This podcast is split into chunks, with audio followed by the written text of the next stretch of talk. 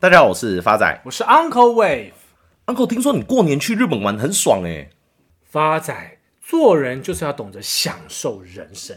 从小家父就跟 Uncle 耳提面命，一个男人要么当个商人，富甲一方；要么当个医生，救死扶伤；要么当个浪人，云游八方。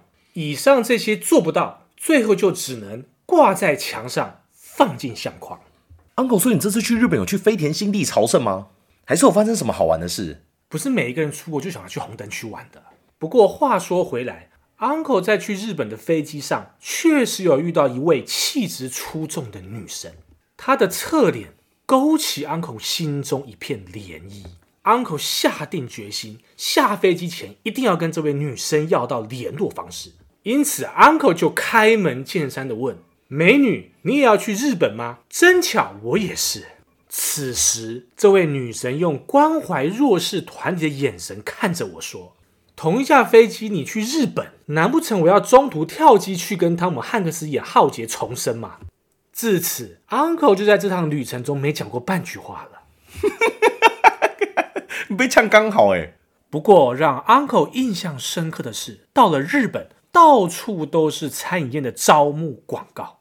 似乎一点也看不出经济衰退的感觉。Uncle 讲的没错，因为在二零二三年，全球经济恐怕会因为通膨和升息，即将步入衰退。原本外界都以为只有低所得的民众或是中产阶级才会受到景气下滑的影响，但是经过《华尔街日报》分析，其实像科技大厂和华尔街的这些大型金融机构，他们的裁员都是朝高所得的员工下手。相比之下，这些餐饮观光和服务业。因为基层人力供不应求，让低所得的民众成为抢手的劳动力，因此他们不仅没有裁员潮，反而就业机会和薪资都得到了明显的提升。这种高所得的劳工受到冲击，中低所得劳工受益的情况，我们称之为负衰退或是白领衰退。像发财举个例子，农历年前新北市政府光一个早上就涌入数百位民众想找工作，农历年节前后，餐饮观光和零售业几乎都人力吃紧。包括像金华酒店、星巴克、路易莎、搜狗百货、家乐福等五十家厂商，总共试出将近快三千个职缺。新北市劳工局长表示，目前来讲，以观光旅宿、还有观光餐饮、还有零售服务这几个行业占劳动力需求的大宗。年后还有超过一百多家厂商报名，但最后我们也只能挑选五十家左右来参与而已。虽然台湾国内景气亮出低迷的蓝灯，但是人力市场供不应求。让基层的劳工就业机会和薪资相对有利，同时美国的情况也是一模一样。服务业的需求强劲，带动低薪产业的畅旺，但高所得的美国科技员工反而得面对裁员的海啸。根据统计数据显示，二零二二年已经有超过一千家科技公司裁员，其中就包括像 Amazon、Meta、Intel、微软、Twitter 在内，累计将近快十六万名员工打包走人。另外，华尔街也吹起裁员风。高盛、瑞信、Morgan Stanley 就合计大砍将近快一万人。资历超过三十年的人资专家发现，无论台湾或美国，的确不少高薪白领难逃裁员的冲击。一部分原因是因为美元的升息，所以公司发不了债，筹不到钱。这也同时让很多银行错失 IPO 的机会。这些高薪的金融从业人员很容易在这样的影响之下就变成冗员了。科技业也是如此，电子产业在新冠疫情时代不仅缺料，还缺人。这些公司一下子就请了很多人进来，经过了两年的沉淀，他们突然发现经济不会像以前那么好，所以他们开始把这些高薪挖角的主管再次解雇。目前近半年的跨国求职平台的 APP 下载量就已经突破了六千万次以上，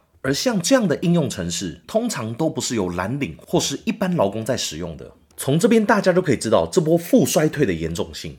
同时，在去年负衰退之下，今年又衍生出一个新兴名词。叫做安静招聘 （quiet hiring），这跟我们去年分享的安静辞职有很大的不一样。安静辞职 （quiet quitting） 指的是那些年轻人消极的面对工作，仅完成工作最低需求的工作态度。比起升迁、功成名就，他们会更先考量工作以外的生活，不想将人生全部压注在工作上面。而安静招聘指的是组织没有录取新的全职员工，却可以填补特定工作的缺口。具体的做法包括像鼓励或调整现有的员工转换至新的岗位，或是直接聘请外包人员组成任务导向的短期合作。目前面对二零二三年可能来到的景气衰退、经济走衰，分析师认为许多公司仍然求才若渴，没有启动大型裁员或冻结招聘计划，只是可能会放缓招募的速度。但企业肩负新的业绩挑战，迫切需要人才来协助。安静招聘就是专门针对这种环境，在有限的时间内聚焦关键业务的角色，让既有员工肩负部分任务，或是干脆外包，填补战力。像不少国外航空业者都已经实现安静招聘。财经媒体揭露，美国西南航空内部备忘录，为了让航班顺利起降。公司征招总部员工先放下既有工作，接受相关培训，投入八个小时的轮班制度，协助安排机组人员时程表，确保每台飞机都有飞行员跟空服员。而澳洲航空在去年八月就已经要求高层跟经理卸下原本职务，担任三个月的行李装卸员，一周值班三天到五天，每天轮班四到六小时，负责搬运行李，以解决地勤人力短缺的问题。而这样的情景在台湾也发生过。发仔，你还记得吗？去年有一则新闻，就是长荣航空的董事长居然挽起袖子跟地勤人员一起搬运行李。哎，杨哥，我看到那个新闻呢，那个不是艺人康康在搬行李吗？发仔，不管今天是康康还是董事长搬运行李，这都是安静招聘的一种表现。无独有偶的是，台湾近期也传出饭店高管到低线铺床跟打扫，这都可以理解为实施安静招聘的案例之一。在大量缺工且又无法迅速找到填补人手之际，这成为公司要正常营运不可或缺的手段。然而，站在既有员工的角度来看，安静招聘并不见得是一件好事。当一位工作者突然被分配到其他部门或位置，而且公司没有聘请新人填补原本职缺时，他可能会认为自己过去的工作内容并不重要，感觉自身工作价值低落，进而增加离职的机会。因此，当企业基于短期难以解决的人力缺口，决定采取安静招聘时，主管必须充分沟通，明确解释这个暂时调动将如何协助企业克服现阶段的挑战。否则，单纯告知因为某个职位更缺人，只会让员工视为该另寻高就的信号。换个角度来看，安静招聘其实就是过去内部轮调的一种方式。去年，Google 以这项方法来审视组织中表现优秀的人选能否胜任更多职责，并以此判断最后是否能顺利升迁或转任。意味着，若企业能妥善规划安静招聘的路径，也可以吸引优秀人才主动争取，进而省去重新招募融入团队的成本。台北君悦饭店的总经理近期表示，由于饭店面临严重人力缺口，自己也必须定期支援铺床工作。但不光台湾遭遇这样的状况，安静招聘正在成为全球普遍的现象。以美国为例，联准会主席鲍威尔他认为，美国正处于结构性的劳力短缺，目前劳力需求与可工作人数之间存在接近四百万人的缺口。与此同时，企业因经济冲击不得不缩减支出，首当其冲的便是冻结招募跟裁员。亚马逊近期就表示，他们将大裁两万办公室的资源，比原先估计的一万人高出整整一倍，成为此次疫情下科技界最大规模的一次裁员。从劳力的缺口到企业财务的捉襟见肘，种种环境因素都推动了安静招聘的趋势。Uncle 认为。安进招聘的核心是要求员工透过暂时一人多工或者内部转调，优先处理公司最为关键的业务。平心而论，这其实是一个不得已的做法。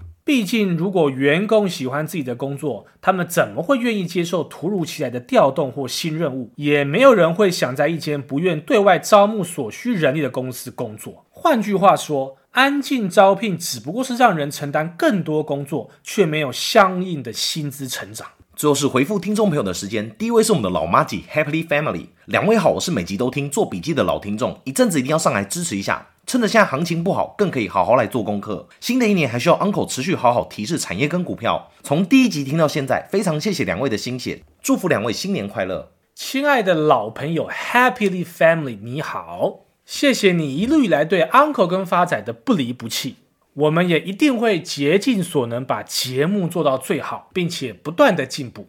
下一位是我们老麻吉台南阿乐的留言，Uncle 发仔新年快乐！过年期间听完 Uncle 分析房价以后，真心觉得真的是治标不治本。但是要治本，可能让这些政客断掉自己的金流是不可能发生的。小韭菜今年还是要一样紧随 Uncle 跟发仔脚步，慢慢投资，慢慢存钱，希望可以在二零二四顺利买房。亲爱的老朋友台南阿乐你好，Uncle 一定会在未来的节目中持续分享好的公司以及未来台湾不动产可能的趋势。请您拭目以待。Uncle 是不是因为股票讲不下去，只能讲不动产？我们节目要不要干脆改成不动产干话王好了？发仔没关系啦，我看去年跟今年唯一不动就只有你的体重而已。下一位是我们新朋友，为什么打不开的留言？每周都期待理财干货王，笑声不断又能学习知识，想帮孩子存点股。想请问 Uncle 是存个股好还是 ETF 好？亲爱的新朋友，为什么打不开？同学你好，基本上 Uncle 认为存股的时间只要超过十年以上。一律都是以 ETF 为主，原因就是因为风险分散，不会因为当年度个别产业的风险而使绩效受到影响。